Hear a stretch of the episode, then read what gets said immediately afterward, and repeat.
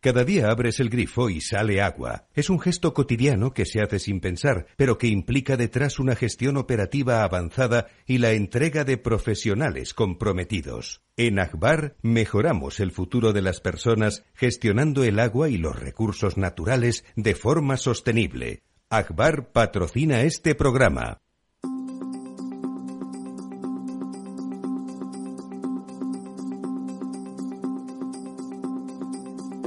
El Estado Ciudad, con Ramiro Aurín y Diego Jalón en Capital Radio.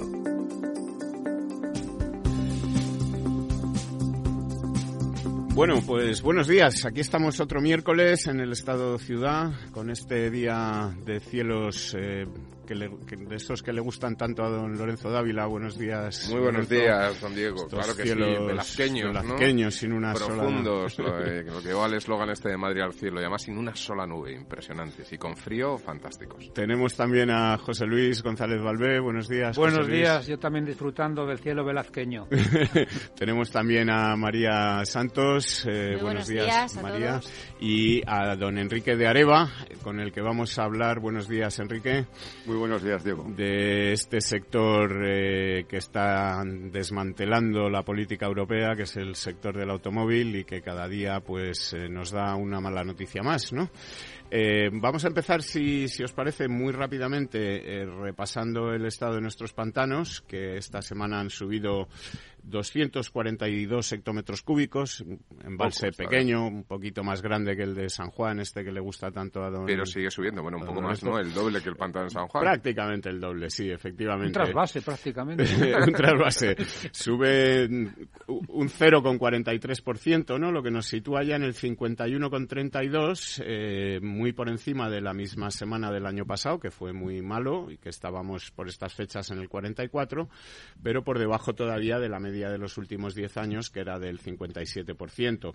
Y si repasamos por cuencas, veremos que la subida de esta semana pues se debe prácticamente a dos cuencas, la cuenca del Ebro y la cuenca del Duero, la cuenca del Ebro que gana 200 hectómetros, 300 hectómetros cúbicos y la cuenca del Duero que gana unos 50 hectómetros cúbicos.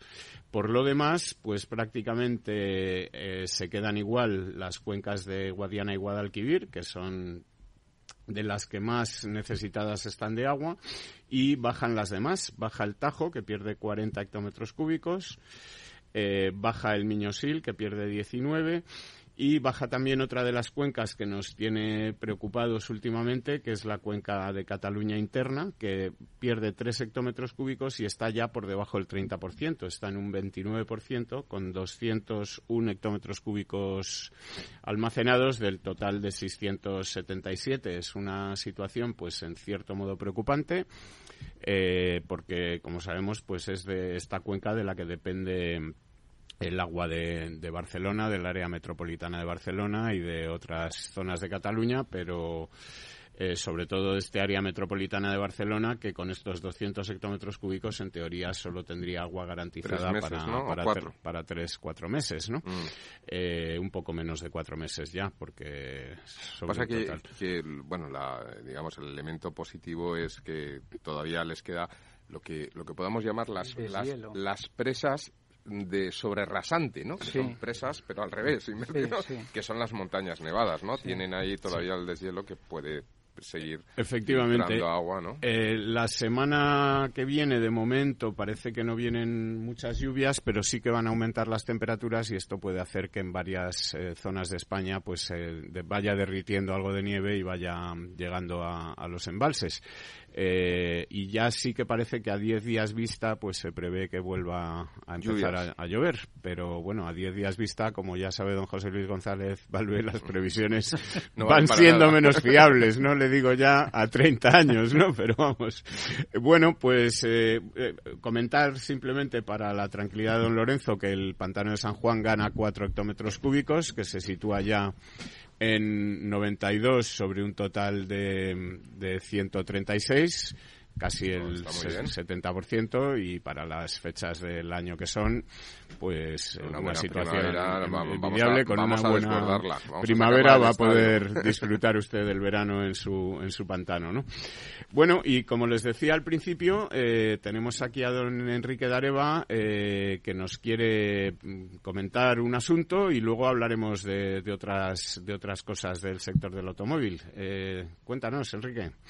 Bueno, pues como has avanzado tú al principio, pues este sector que, ha sido uno de los sectores tractores de, la economía europea y sobre todo por la capacidad que ha tenido de tener una enorme capilaridad a nivel global con las marcas europeas en toda la presencia de producción en, todos los continentes, eh, vemos que mm, paulatinamente, quizás por el efecto regulador y a veces eh, como consecuencia de una regulación eh, demasiado exigente, nos hemos visto con la noticia de hace una semana de la cancelación por bancarrota del proyecto de la primera y única planta de baterías en el Reino Unido, denominada British Bolt.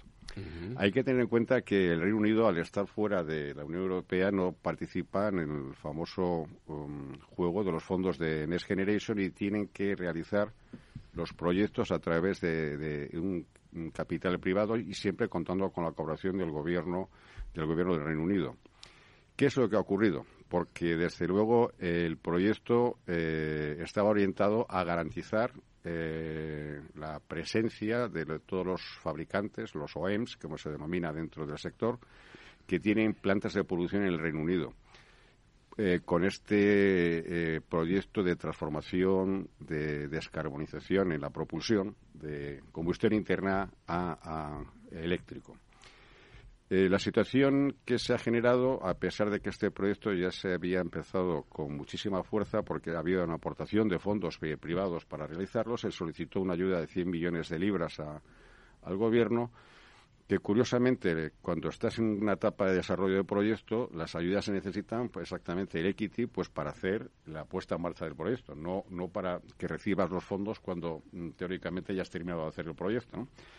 Pues la sorpresa ha sido para todos, incluso para los propios trabajadores que veían que se retrasaban las decisiones, que se retrasaban las decisiones, y han conocido pues que el gobierno del Reino Unido eh, ha puesto a disposición esos 100 millones de libras solicitados cuando es determinada eh, la planta, cosa que mm, los inversores han decidido parar de inyectar fondos, puesto que la ayuda se necesita en el momento de la puesta en marcha y no ya cuando tienes la facturación que viene de la venta de las unidades de baterías para los diferentes productores. Hay que recordar que, Ford Motor Europe tiene una de las mayores plantas de producción en el Reino Unido, donde además esta, esta marca es la marca de referencia en el Reino Unido por cuota de mercado. ¿Qué ocurre?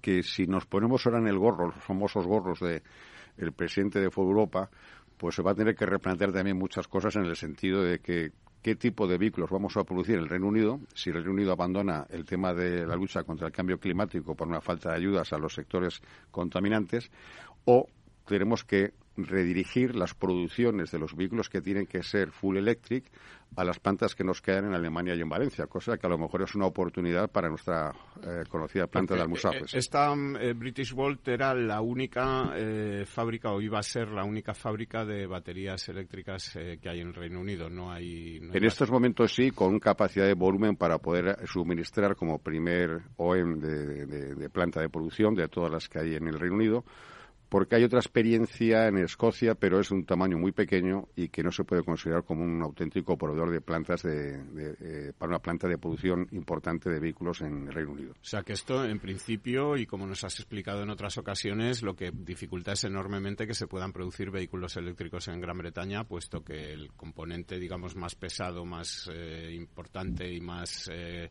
difícil de transportar, habría que traerlo desde fuera y esto no es rentable, ¿no? Decir, acaba siendo más fácil poner la fábrica en otro lado y llevar el vehículo ya terminado. Hay, un dicho, hay un dicho en el refranero español que dice cuando veas las barbas de tu vecino, puntos suspensivos, yo este anuncio que desde luego yo mm, he puesto una nota a todos los trabajadores y algunos conocidos de British Bolt, de que intenten por todos los medios convencer al gobierno británico de que el momento es ahora y no a posteriori, porque una planta de producción de este tipo, una gigafactoría, como se denomina, el periodo productivo, en el mejor de los casos, se tarda entre 24 y 30 meses para, para realizarla. Y al mismo tiempo se va a producir también un cambio de estándar en los modelos de eh, densidad de carga en las baterías del futuro, porque el problema actual que tenemos es que son baterías que están basadas en una estructura eh, para poder contener eh, una carga de 50, 70 o 100 kilovatios con un tamaño descomunal y con un peso descomunal. Estamos hablando de baterías que pesan entre 400 eh, y 600 kilos, que si además le unimos el peso del vehículo a la estructura del vehículo con el resto de los componentes, hacen que estos vehículos, eh, los vehículos eléctricos, tengan un sobrepeso sobre los vehículos de combustión interna. Y aquí se nos generan también otros problemas del ámbito arquitectónico. Muchos de los edificios que se han calculado para hacer los conocidos parkings, están calculados eh, por una eficiencia mm, milimétrica, por decirlo de, esta manera, por los arquitectos en el sentido que se sabía lo que pesaba un vehículo medio y, en función de ello se hacía la infraestructura para soportar la carga pues de un parking. Si de repente todos los vecinos de ese edificio van a tener vehículos eléctricos, va a haber un problema estructural que habrá que determinar un reglamento que no existe en estos momentos de cuántos vehículos eh, son capaces de soportar las diferentes infraestructuras de edificios, que es un problema que hemos generado sin saber que mm, muchos de los parkings eh, eh, tienen un límite de capacidad de carga. ¿no? si me permites un comentario para que, Esto parece problemático incluso aunque no hayan sido arquitectos, sino ingenieros los que hayan diseñado los parkings. Incluso, incluso. Más problemáticos han sido arquitectos, evidentemente, mucho más. no, es una comparación que puede ilustrar lo que supone 500 kilos de peso de las baterías. Eso es lo que pesaba un coche 600. Un SEAT 600 pesaba 500 kilos, más o menos. Es decir, que las baterías de un modelo actual suponen poner encima del coche actual un SEAT 600 de los antiguos.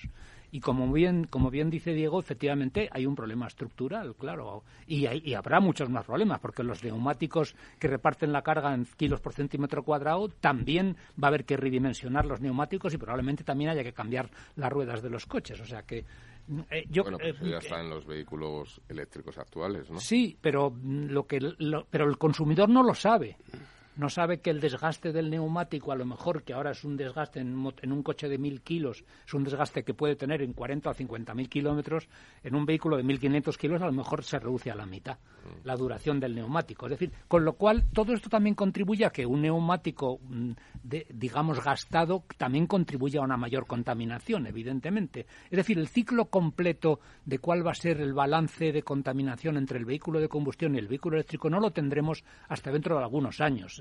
Siempre se decía que el mejor vehículo de una serie, el mejor modelo de una serie era el último en producirse, porque había incorporado todos los errores, toda la corrección de errores que, la, que el rodaje real del vehículo había supuesto. Y evidentemente ahora estamos empezando con el eléctrico. Hasta dentro de 10, 15, 20 años no sabremos cuáles son todos los problemas que se ha generado, como el que acabas de plantear tú. A mí me gustaría comentar dos cosas, si me lo permitís. Una, eh, respondiendo a la pregunta, o lo que me ha parecido entender la pregunta de Diego. Eh, un poco con el gorro de economista, hay, hay, hay efectivamente fábricas en el Reino Unido. Estoy pensando, por ejemplo, eh, empresas del sector de la automoción como la Mini, que pertenece al grupo BMW, que ellos han hecho una apuesta por, eh, digamos, electrificar todas sus series, todos sus vehículos de aquí a eh, X años, pero muy pocos años, ¿no? Son de los que van más avanzados en ese proceso de electrificación. En el 2035 tiene el objeto de tener 100% de producción con... Claro, entonces eh, tienen dos grandes fábricas, una en Oxford, en Inglaterra, que es la histórica de Mini, y tienen otra en Holanda, que es de nueva planta un problema como el, la, no, el no desarrollo de esta planta de, baterías implicaría que tengan que cerrar la planta de Oxford y producirlo todo en Holanda porque no tienen la proximidad a las baterías, porque no salen las cuentas. probablemente, probablemente en, ese puesto, en la toma de decisiones en el Consejo de Vigilancia de Bavarise Meterenberke, BMW, eh, dediquen eh, un cambio de ingeniería en planta en Oxford para poner el volante al otro lado y que sirva de exportación para Estados Unidos y Iberoamérica. Sí, eh, rentabilizar una planta de producción de automóviles eh, es un auténtico ejercicio de habilidad financiera, Eh, bueno, bien, sería una alternativa para cerrarla lo veo complicado y mantener el histórico, es decir, cambiar de mercado, ¿no? Exactamente, y, y, mantenerlo en los. Pero aún así, si como política de marca, incluso en el mercado americano, está a modificar todo hacia la electrificación, pues no cabe duda que puede ser un elemento de freno. Y si me dejáis ya por último y me pongo el gorro de arquitecto, como, sea, como aquí hay dos ingenieros que han criticado y yo soy el único arquitecto, eh, decir que los que normalmente buscan eh, afeitar un, un kiwi son los ingenieros y ellos son los primeros que han dado la voz de alarma porque saben que van muy apurados. Los arquitectos mm, solemos coger coeficientes de seguridad mayores. Para derrochar y con, el dinero, Y con landas de dos, como derrochamos, estamos pensando a 100 años vistas porque los edificios proyectados por arquitectos, las estructuras van a aguantar gracias a esos coeficientes de seguridad. las de ingenieros son las que hay que poner y sacar una ley para vigilar todas las estructuras calculadas por eh, ingenieros. Es verdad, y añado un comentario que lo, lo estamos padeciendo como usuarios de los parking, y es que generalmente las plazas de parking se dimensionaron hace mucho tiempo con el tamaño del coche pequeño. Eran plazas de cuatro y medio por 220, una cosa así. Y evidentemente todos sabemos ya desde hace algún tiempo que nuestros coches actuales no caben en esas plazas, sobre todo los gigantescos 4x4, ¿no? Y respecto del todo eléctrico, yo creo que hay que distinguir ahí entre lo que es una apuntarse al carro de la marca eléctrica que interesa desde el punto de vista de marca y de publicidad y de propaganda de cara al consumidor. Yo soy muy moderno voy a poner todo eléctrico. Y otra cosa es la estrategia de fondo que empezamos a ver estos días, que empieza a desmontarse un poco, en el sentido de que muchos de los grandes fabricantes están empezando a decir que no se ha acabado la combustión, porque todos sabemos que el vehículo eléctrico es ideal, absolutamente ideal para la movilidad urbana, pero absolutamente no ideal para la movilidad normal de una persona que hace 400, 500, hasta 12.000 kilómetros. De manera que yo creo que hay que distinguir entre lo que puede ser un apuntarse al carro marca eléctrico que les interesa a todos por razones de marketing y otra lo que es la estrategia de fondo, porque ya estamos empezando a ver declaraciones de los grandes responsables diciendo que bueno que, que, además de destrozar la tecnología en la que Europa era soberana, Europa era soberana en la tecnología de combustión. Los chinos compraban coches europeos. El ministro chino del automóvil es un ingeniero que trabajó en Audi. Entonces, una cosa es de la apuntarse, insisto, al carro de la marca eléctrica, otra cosa es desmontar toda una estrategia del motor de combustión. En ese sentido, eh, nos comentaba Enrique eh, que, sabe o tiene conocimiento de que el, presidente de Toyota, eh, Toyota, va, que es una de las personas que hemos ya comentado aquí en este programa, que parece que no está tan convencido de este sistema de coches eléctricos que tardan ocho horas en cargarse, etcétera, frente a estos que funcionan con la poción mágica, esta que se echa y en dos minutos el coche tiene 500 kilómetros, 1000 kilómetros de autonomía, ¿no? Eh, ¿Qué hay del señor Toyoda? Bueno, pues curiosamente y por otros motivos que, no son los de lo que estamos comentando ahora, eh, eh, estuve en contacto con él la semana pasada para, y me sorprendió la, noticia, porque además estábamos escribiéndonos estos correos que, dejaba la presidencia siendo máximo accionista de, este grupo industrial tan importante en Japón y a nivel global, y a nivel global, porque hay que considerar que durante muchos años eh, sí, bueno, esta pelea, como ahora se, agrupan, eh, no, se agrupan las marcas por, por, eh, de repente, pero como, como fabricante único, de marca única, como marca Toyota, sí ha sido y, es, yo creo que en estos momentos, el mayor fabricante como marca única superando la cota, yo creo que están por encima de los 9 millones de unidades. El grupo, como tiene otras marcas como Lexus y tiene participaciones también en Suzuki, participaciones en otros grupos industriales, si sumamos todo eso, pues sí, hay una pelea global en la banda de los 20 millones de unidades, donde hay tres grupos que se disputan General Motors y Volkswagen y, y, Stellantis. No hay que olvidarse Stellantis que agrupa ah, un 12 marcas, creo que tienen aproximadamente. Bueno, pero volviendo al tema de, de la pregunta, pues lo primero que dijo eh, espero mm, que nos podamos ver en Ginebra o en Frankfurt o en cualquier encuentro de estos que donde suele acudir, pero te adelanto que voy a dejar la, presidencia porque no creo en todo esto que se está hablando en el mundo con el que tengamos que tener todos los vehículos a nivel global eléctricos. Y yo no quiero interferir en la empresa que tiene aparte de accionistas, tiene eh, dirigentes que tienen en cambio una estrategia para hacer viable Toyota en el futuro con sus productos. Que sabemos que Toyota es uno de los fabricantes que en estos momentos tiene desde el punto de vista de baterías actuales, muy poca actividad, donde se ha concentrado en la hibridación de vehículos, donde son muy eficientes, son quizás de los mejores, pero donde tienen acuerdos ya preparados para un, nuevo estándar, que son las futuras baterías en estado sólido. ¿Qué son estas baterías en estado sólido frente a las baterías actuales? Un poco para que la gente entienda de qué estamos hablando. Lo primero, se busca una reducción de peso. Tener un componente del automóvil que pesa entre el 35 y el 50% del peso del vehículo, mm, desde el punto de vista dinámico, tiene sus, sus problemas. En segundo lugar, es aumentar la densidad de carga. Para el que no entiende un poco esto, es decir, cuánta mm, acumulación de energía podemos poner por centímetro, cúbico. Y entonces, en este sentido, quiere decir? Si además reducimos el peso y aumentamos la capacidad de carga, pues quiere decir, pues por la mitad de volumen tenemos la misma autonomía. Pues no.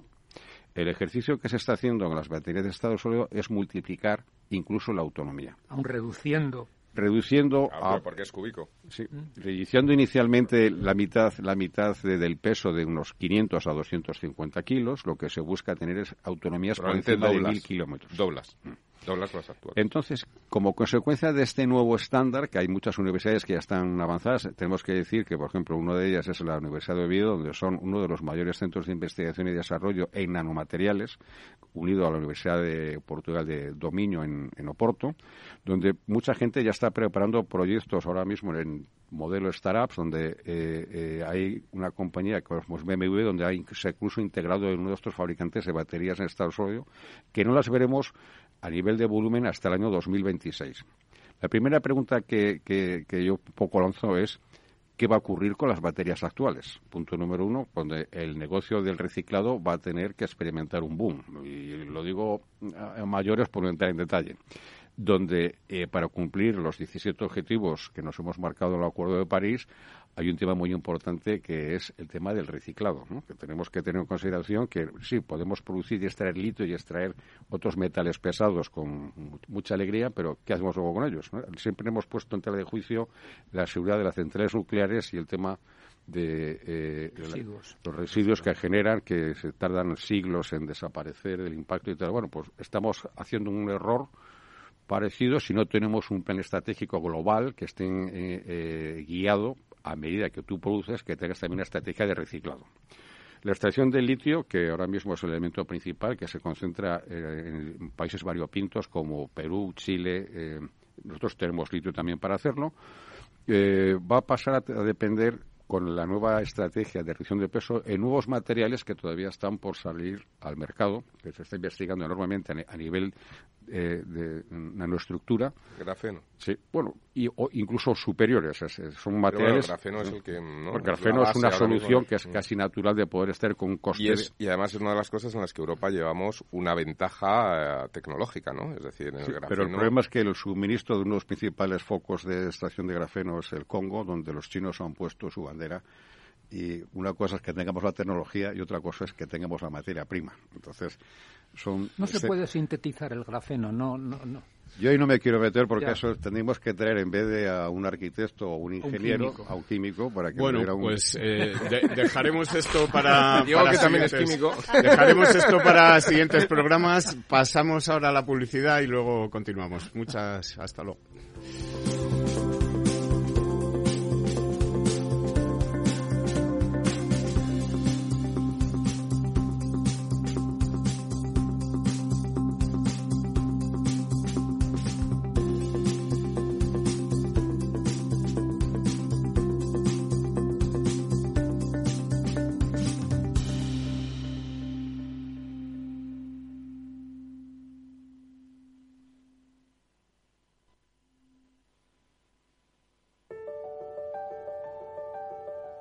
Capital Radio lanza el nuevo formato de Cripto Capital, todos los lunes a las 3 de la tarde con el maestro de trading algorítmico Carlos Puch Sajibela. Lo que nadie te cuenta, escúchalo en Cripto Capital.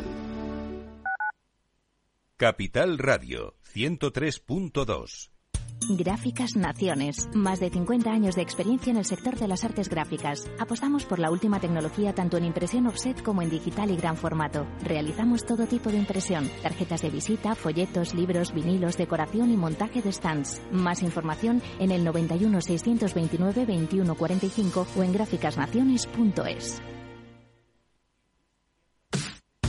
Los viernes en Capital Radio te proponemos descubrir y comprender las estrategias de empresas con éxito que servirán de inspiración y ejemplo para la tuya. Escucha Metaempresas, un programa presentado por Andrés Arenas con la presencia y los consejos de expertos en distintas áreas y profesores de reconocida trayectoria. Todos los viernes a las siete y media de la tarde, Metaempresas, Capital Radio.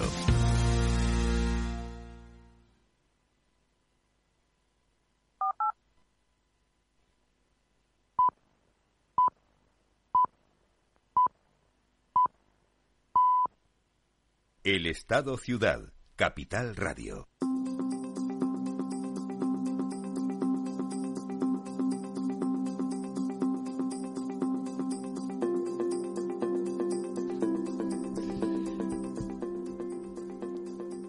Muy bien, pues eh, muy interesante todo esto que nos contaba don Enrique Dareva, con el que contaremos en, próximos programas también, porque todo esto del sector automovilístico, como está explicando, la verdad es que afecta a una de las principales industrias europeas, a puestos de trabajo, a, en fin, a, incluso a nuestro modo de vida, ¿no? Porque el automóvil al final ha sido es una de las de los inventos que ha transformado nuestras vidas y que ahora pues eh, veremos en qué acaba toda esta esta transición ¿no? al coche eléctrico que, cada, como decía José Luis, cada vez estamos poniendo más, más en duda. ¿no? Eh, y cada vez hay más gente. Eh, comentaba Enrique Darevalo de Toyota.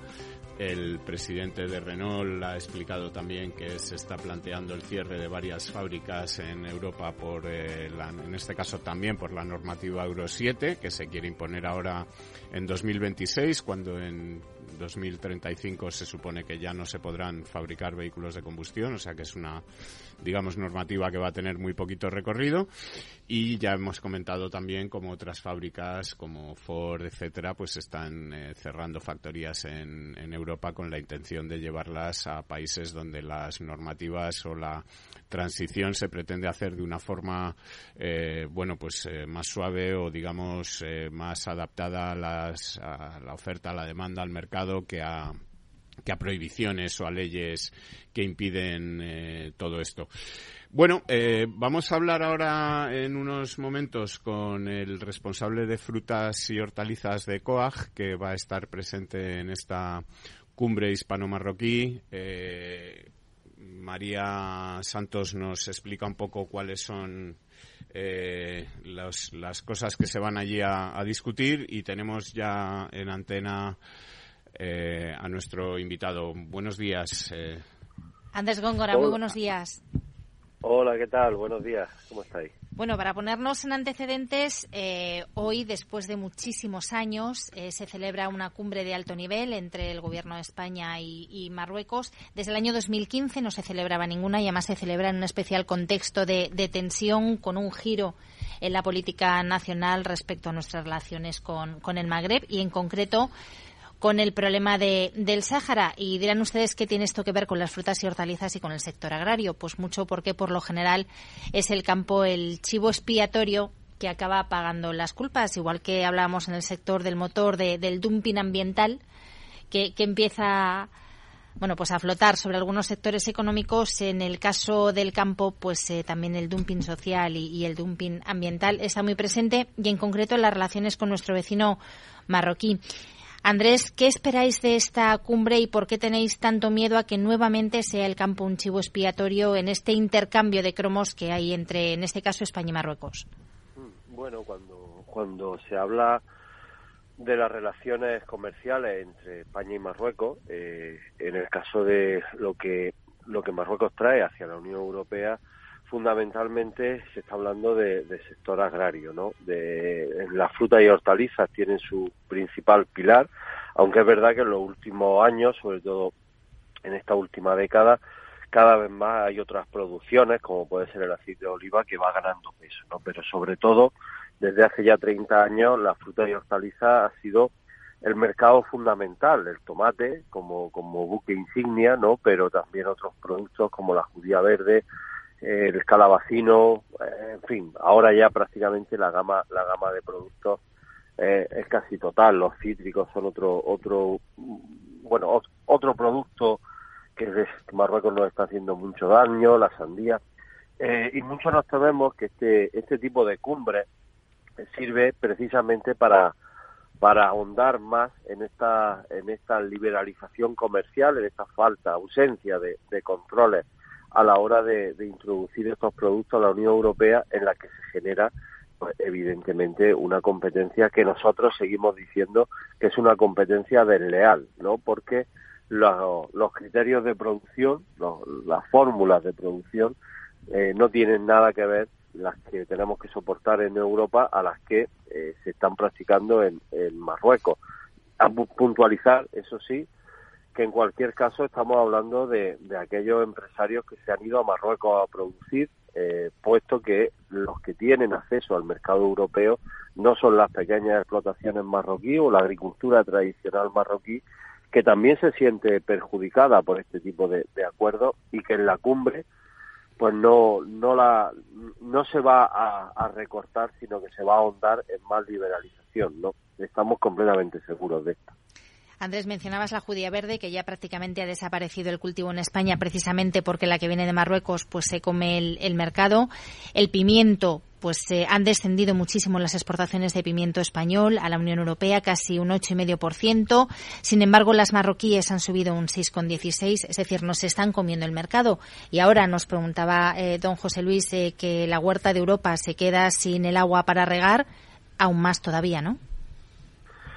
Sí, al final no es que la huerta de Europa se quede sin agua para regar, que se está quedando, ¿no? Es que al final eh, las situaciones que tenemos eh, nos hace que nuestros costes de producción se nos vayan incrementando cada vez más, ¿no? Eh, unos costes de producción que no tienen nada que ver con los costes de producción que tienen los que se han ido a Marruecos a producir. Pero el, el gran diferencial eh, donde perdemos cualquier competitividad son en dos factores que para nosotros, bueno, son una aberración. Por un lado, las cuestiones fitosanitarias en las que Marruecos tiene productos fitosanitarios autorizados para fruta y hortalizas que ya no están autorizados en, la Unión Europea y que no se usan por parte de los agricultores europeos desde hace ya muchísimo tiempo.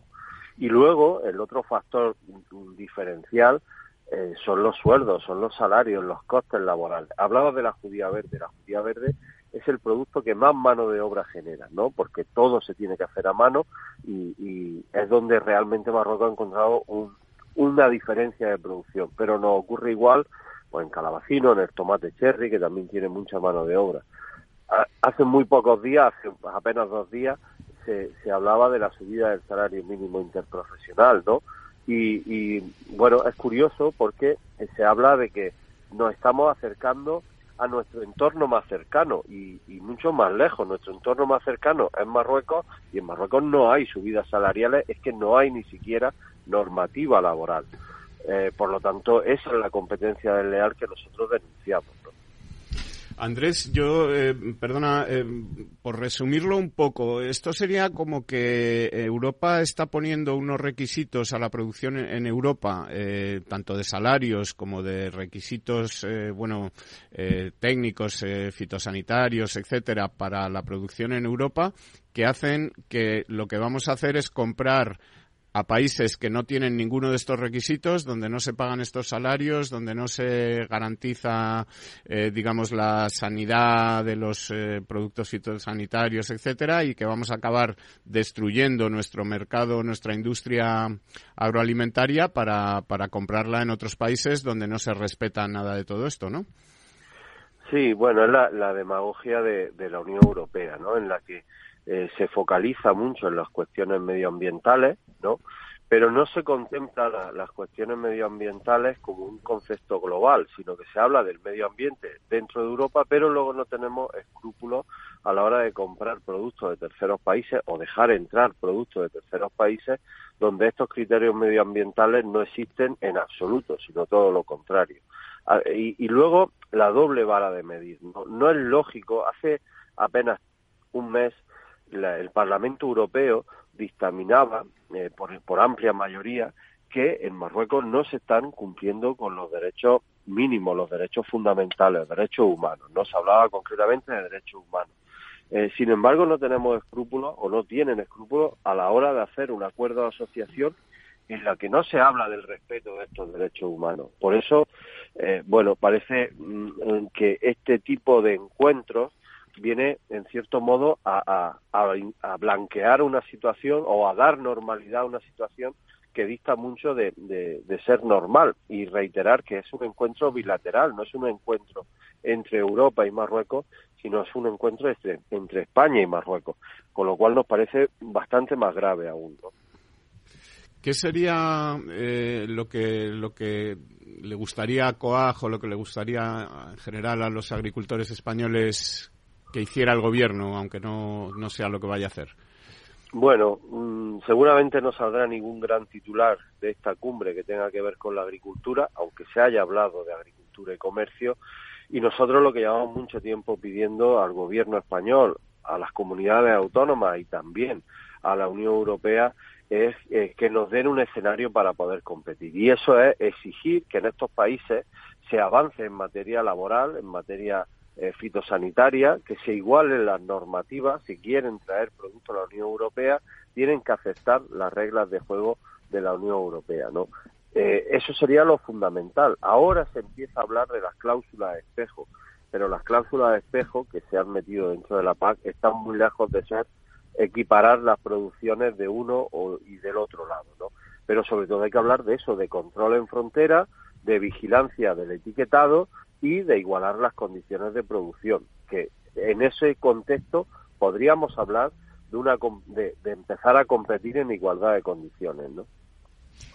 Andrés, eh, cuando hablamos de cláusulas espejo, un poco por, explicar de lo que se trata, es que a la hora de aceptar la importación de, productos agroalimentarios, en este caso de terceros países, que se les exija eh, bueno, pues producir en las mismas condiciones o, en todo caso, que se les apliquen una serie de, bueno, pues de impuestos o de aranceles para compensar esa, bueno, pues esas emisiones de CO2 que aquí nos controlan, ese uso de fitosanitarios y, de fertilizantes que, aquí no nos dejan utilizar y, allí sí, y sobre todo ese dumping social del que tú nos hablabas, que es el coste laboral, ¿no? Aquí nos han subido un 8% el salario mínimo interprofesional, que a vosotros os hace muchísimo daño, y sin embargo en Marruecos pues no se cumplen los, los mínimos derechos, eh, no ya laborales, sino, sino humanos de los trabajadores.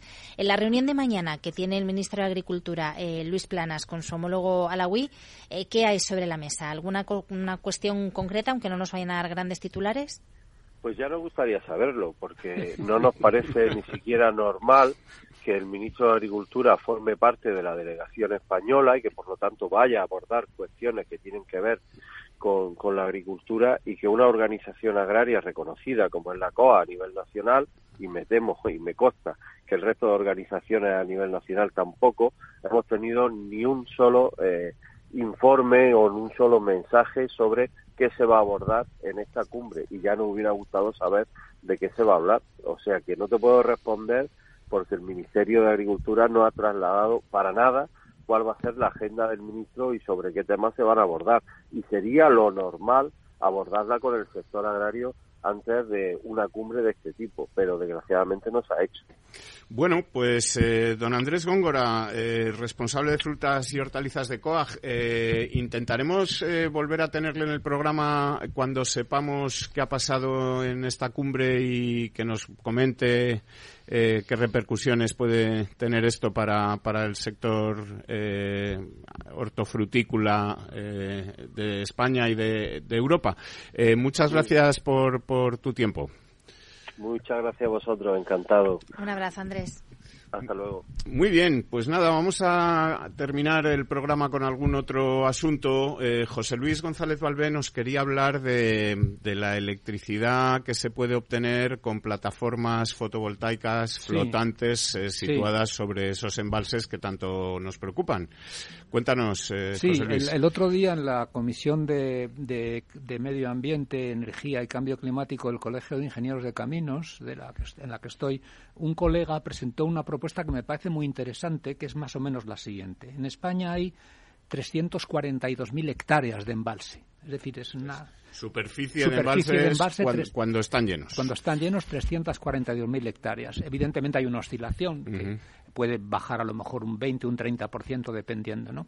Y el instalar placas fotovoltaicas en los embalses tiene muchísimas ventajas. Una de ellas es que no ocupas terreno que puede tener otros usos, incluso más rentables o, ecológicamente más mejorables. Disminuye la evaporación. Disminuye la evaporación del agua. Además está en un punto donde ya el acceso a la red eléctrica está conseguido. Y eh, si se hace en un conjunto de dos presas, alternanda, alternativas, puede, puede ayudar a producir la energía de bombeo que por la noche bombea agua de la baja a la alta para almacenar energía.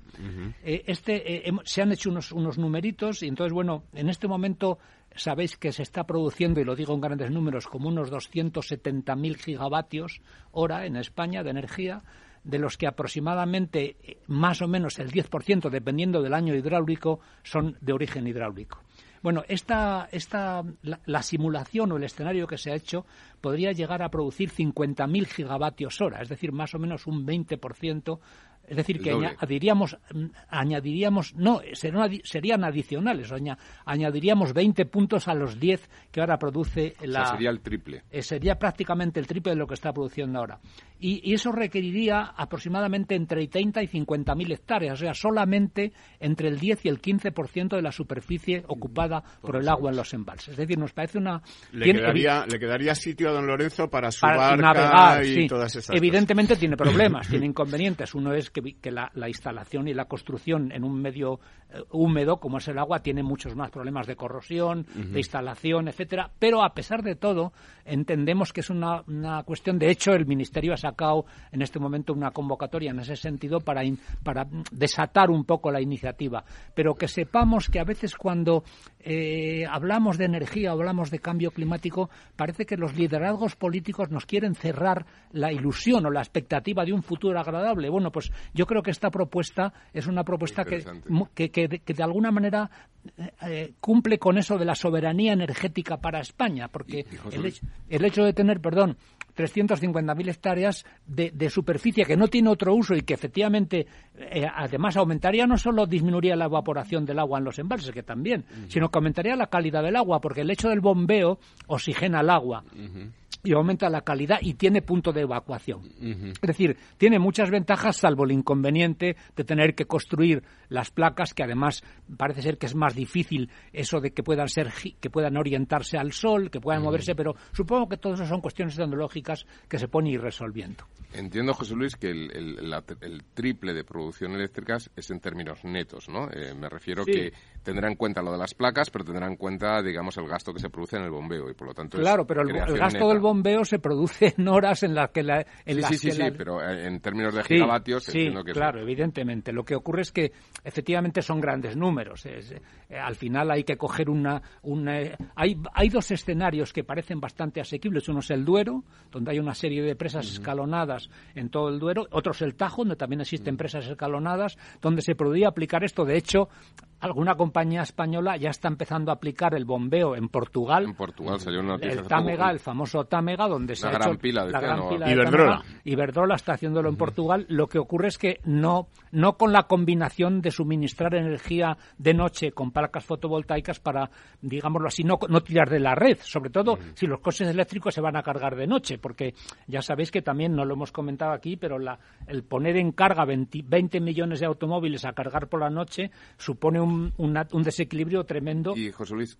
una pregunta. Eh, si ponemos placas fotovoltaicas, para que de noche se bombee el agua para arriba, pero las placas fotovoltaicas de noche generan poca electricidad. Sí, pero tienen una reserva de electricidad que han podido almacenar las propias placas y además ya sabéis que en este momento la placa fotovoltaica funciona con una serie de radiaciones que no solamente es la luz visible. sí, pero es muchísimo menos sí, es menor, de noche. Pero hay, no solamente es que sea por la noche, es que hay muchas horas valle durante las horas de insolación, durante el día que se, puede, hacer. O sea, cuando se habla de noche, quizás sea un poco incorrecto, no se refiere a la noche, se refiere a, la noche del consumo, por entendernos, a la noche del consumo. Este tipo, la instalación de este tipo de tecnologías ya se avaló en la reunión del Consejo Nacional del Agua en octubre de 2022 para instalarlas en todo el dominio público hidráulico. Y ya está muy testada esta tecnología en las comunidades de regantes que están utilizando placas solares eh, flotantes para poder suministrar de energía todo el bombeo de agua en, las hectáreas que tienen que regar. Sí.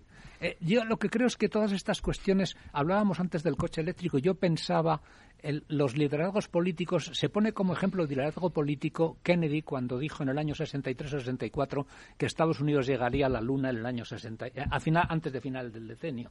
Ah, llegaron en el 69. No dijo que, el cohete iba a ser eléctrico, ni, ni entró en la combustión del cohete, pero generó un mecanismo de ilusión colectiva y de, ilusión por el futuro. Y aquí ahora justamente estamos un poco al contrario. O sea, todo, casi todas las recomendaciones o recetas políticas que nos vienen son para limitar el futuro. Yo creo que es hora de que empecemos un poco a intentar lanzar propuestas que sean más ilusionantes de cara al futuro. Y esta me parece que podría ser una de ellas. Eh, Lorenzo, vamos a cambiar de tema porque este es un asunto mm. que hemos comentado ya aquí y que a lo mejor deberíamos comentar con más profundidad. No sé si hoy vamos a tener mucho tiempo, pero hoy se ha publicado que Madrid perderá un 5% de su Producto Interior Bruto por el parón del plan urbanístico eh, provocado por esta decisión de, de Vox de, no aprobar eh, el nuevo plan urbanístico de Madrid. Mm. Eh, bueno, yo la verdad es que confío en que finalmente, antes de, de que venza esta legislatura, lo acaben aprobando, ¿no? Yo creo que hay intenciones por parte del ayuntamiento de volverlo a, llevar al pleno. Quedan muy poquitos meses, ¿no? Quedan pocos. Eh, a mí me han mencionado que en marzo quizá podría ser, pero desde luego se está haciendo robar. Y sí, efectivamente, si esto realmente se consolida finalmente, el, impacto es brutal, porque piense que muchísimos proyectos que estaban ya en marcha hay que rehacerlos, ¿no? Eh, pues porque tenía en cuenta una serie de circunstancias de cambios en cuanto a la normativa que permitía pues otros aprovechamientos y por lo tanto evolucionar. Luego había otra cosa muy importante, a mí me parece tremendo, ¿no? Y es que, por ejemplo, eh, para temas de cambios de usos. Hay, pensemos que hay mucho suelo no solamente en el Ayuntamiento de Madrid, sino en, toda España, que son ciudades proyectadas en los años 80, 90, ¿no? Donde había una pirámide poblacional X y se dotaba de suelos para hacer muchos colegios, muchas cosas que ahora no hacen falta. Entonces hay mucho suelo dotacional que, que, no tiene salida, que está vacío. Es decir, cuando uno va a las PAUs de Madrid, como San Chinarro, las tablas y tal, que está lleno y que los pisos cada vez suben más porque no se puede construir más, sin embargo, ven muchas parcelas que dijo, pues podrían hacer aquí casas, ¿no? Y resulta que no se puede porque son dotaciones, lo que no van a hacer es colegios para los no niños, ¿no? Ni, ni dotaciones que, que, ya no hacen falta porque ha cambiado el modelo, ¿no? Clínicas veterinarias se pueden hacer bueno, para las eso, hay alguna, ¿eh? En las tablas hay un hospital veterinario de varias plantas que es bastante grande. Pero eh, lo, lo que quiero con esto decir es que, por ejemplo, un cambio de uso de ese tipo pues hacía falta una modificación puntual del plan general que implicaba años, dinero, decir, era de una dificultad tremenda. Eh, eh, ya en, esa línea, la Comunidad de Madrid, con la ley Omnibus, que se aprobó hace también en diciembre, permitía articularlo a través de planes especiales, con lo cual ya circunscribía el tema a los ayuntamientos y no implicaba a otra administración. Pero es que esta modificación que, había introducido el Ayuntamiento de Madrid permitía que incluso con un una especie de acto comunicado, era una especie de, de consulta que se hacía al ayuntamiento, permitía, y, por lo tanto, un proceso que antes de esta modificación podía tardar tres años, que con la nueva norma de la Comunidad de Madrid, cuando modifiquen toda la normativa, puede tardar nueve meses, con esto que ya había sacado adelantado Almeida, podía tardar 30 días. Eh, con lo cual, esto en términos financieros, etcétera, de, de, de, de estudio de proyectos, de viabilidad y demás, ¿no? Madrid falta suelo pensemos... ¿Hay, algún argumento técnico en, la negativa de Vox o es simplemente... No, el argumento principal es que esto, esto había, se tenía que haber hecho eh, a principio de la legislatura contando con los socios que había llevado al poder al señor Almeida. La medida en que ellos se abstuvieron para que Almeida fuese alcalde, pues poco más o menos vienen a decir que como no, no me has tenido en cuenta, entiendo que probablemente lo hayan hecho a espaldas del resto de grupos, pues, pues, no, pues no te lo apruebo, ¿no? Es decir, es un poco una medida absurda que va en contra de los intereses de, la ciudad, de los ciudadanos. Me parece algo, pues bueno, tremendo y efectivamente puede impactar en esta línea, pero no solamente en. A ver, es muy difícil de cuantificar esto si es el 5 o el 4, etcétera, ¿no? aunque se pueden hacer estudios. Pero el, problema es que Madrid, y esto es algo que no se escapa ahora mismo a cualquiera a nivel global, Madrid es una ciudad que está de moda. Por Madrid me refiero al Gran Madrid, ¿no? Eh, hace poco salía como la primera en el ranking de, de, vida nocturna, social, etcétera. Es una ciudad, están viniendo muchísima, muchísima gente de, de Latinoamérica grandes capitales, inversores de Estados hablan de nosotros hasta en TV3, ¿no? Sí, eh, hablan de nosotros hasta en TV3. Pero es, es, es, una ciudad que, que tiene un, un, momento muy dulce. De hecho, hace poco un estudio que hacía, le hacían a la señora Ayuso, una de las consultoras de estas, Big Four, eh, eh, estaban cifrando para el 2035 8 millones y medio los habitantes del Gran Madrid. Ahora mismo son 6 millones, casi 7, con lo cual es un millón y medio más de, de personas. Esto implica que no, que no hay vivienda, no hay suelo, falta suelo. Entonces, esto que había sacado el Ayuntamiento de Madrid era una manera de facilitar, digamos, que eh, la posibilidad de crecer la ciudad todavía en el interior, porque si no, al final el suelo donde va a salir a 50 kilómetros de Madrid, ¿no? Entonces, esto permitía que entornos más próximos pudieran desarrollarse teóricamente a precios más asumibles, ¿no?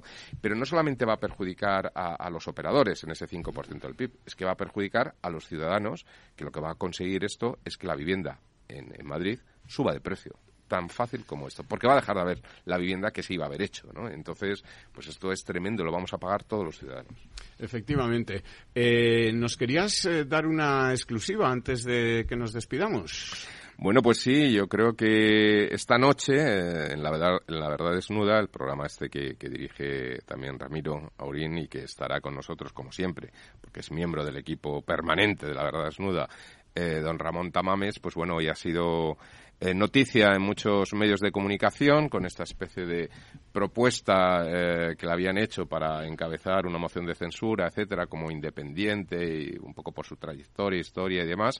Y bueno, pues yo creo que vamos a tener la exclusiva de a ver qué es lo que nos cuenta, cuál es la respuesta. Nos acompañará además uno de los grandes periodistas de, este país, como es Francisco Marguenda, y por lo tanto yo creo que va a ser un, programa de, de sumo interés y, en, el, en el pie de la noticia, ¿no? Ahí en, en, la calle, ¿no? En, el, en, el, momento preciso. Bueno, o sea que la verdad desnuda en esta misma emisora esta noche a las... a las 10 de la noche. Habrá que esperar hasta las 10 para saber... 10, y 4 y 10 y 5 porque Federico cada vez sale más tarde, pero vamos, son las 10. Perfecto, pues a las 10 nos contará don Ramón Tamames eh, cuál es su, su decisión. Eh, ¿Queréis añadir alguna cosa más antes de despedirnos, eh, José Luis? Eh, sí, únicamente en relación con lo que habéis comentado antes de las relaciones de España con Marruecos. Yo creo que era ayer se publicaba la balanza comercial de España con Marruecos y Argelia. Y curiosamente, el, toda, toda esta nueva política respecto del Magreb, lo que ha supuesto en términos de balanza comercial es que de tener un superávit conjunto con Argelia y Marruecos, España tenía un superávit conjunto con Argelia y Marruecos de alrededor de 500 millones de euros al año, hace 5 o 6 años, hemos pasado a tener un déficit de 3.500 millones de euros el año pasado.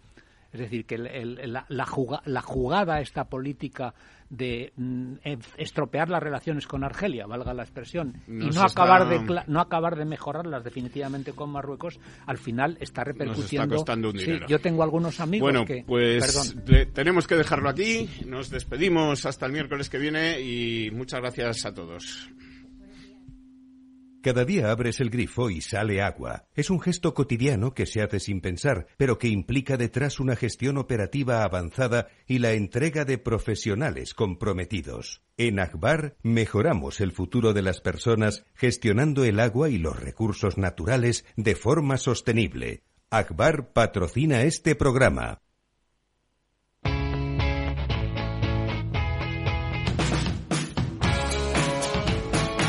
Economía despierta. Capital Radio.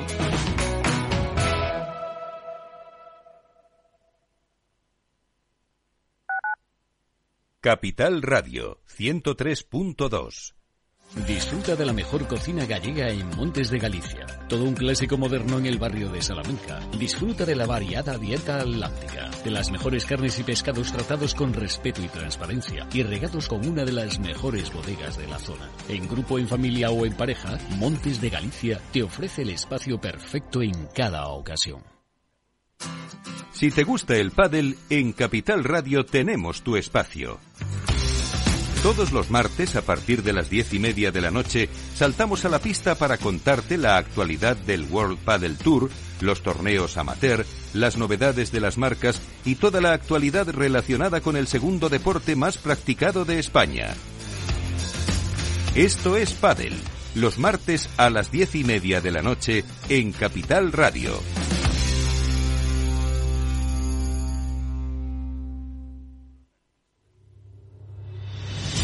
Ramón Tamames, catedrático de Estructura Económica.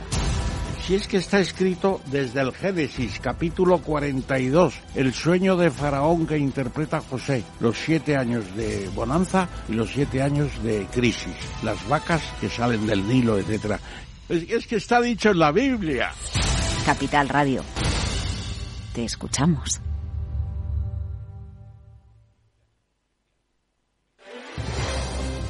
Si quieres entender mejor todo lo que rodea a nuestro sector alimentario, tienes una cita en La Trilla. Un gran equipo de especialistas te acercará a la actualidad económica y política desde el campo hasta la mesa. Conocerás sus principales innovaciones sin olvidar las producciones más tradicionales. Los sábados de 8 a 9 de la mañana con Juan Quintana, La Trilla de Capital Radio.